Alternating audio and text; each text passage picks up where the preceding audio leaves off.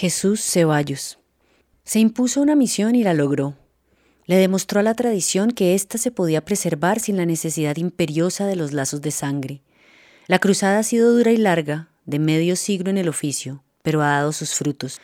Trabajador raso, nacido en el barrio obrero de Pasto, este hombre de buen dibujo en la escuela, pero sin medios ni padrinos, empezó a los 10 años en esta labor artesanal del barniz de Pasto, técnica que se ha ganado la salvaguarda de patrimonio inmaterial de la humanidad por la UNESCO.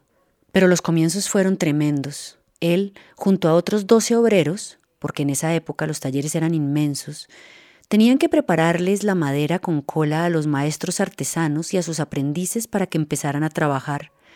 Recuerda cómo hedía a diablos ese pegante a base de cuero de vaca que se cocinaba en ollas descomunales y del que salía esa especie de gelatina que es con la que se reviste la madera que luego se cubrirá de la resina de mopa mopa, que le da la textura viscosa al artesano para que dibuje encima.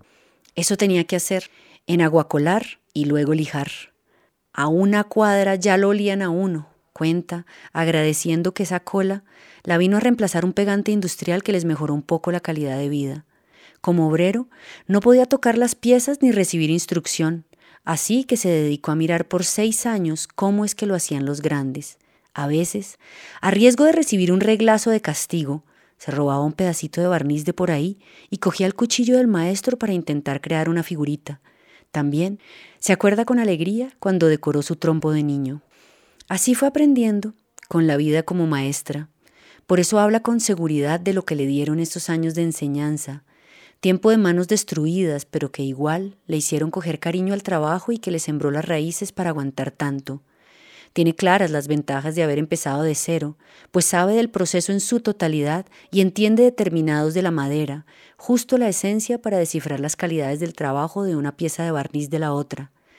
Con eso en mente, ha hecho escuela, ya que está convencido de que sólo así, cultivando la entrega por el trabajo que se hace, se transmitirá el legado a las generaciones que lo cuidarán. Su aporte a la técnica, además de su perfección del oficio, ha sido combinar la herencia precolombina con la síntesis del modernismo.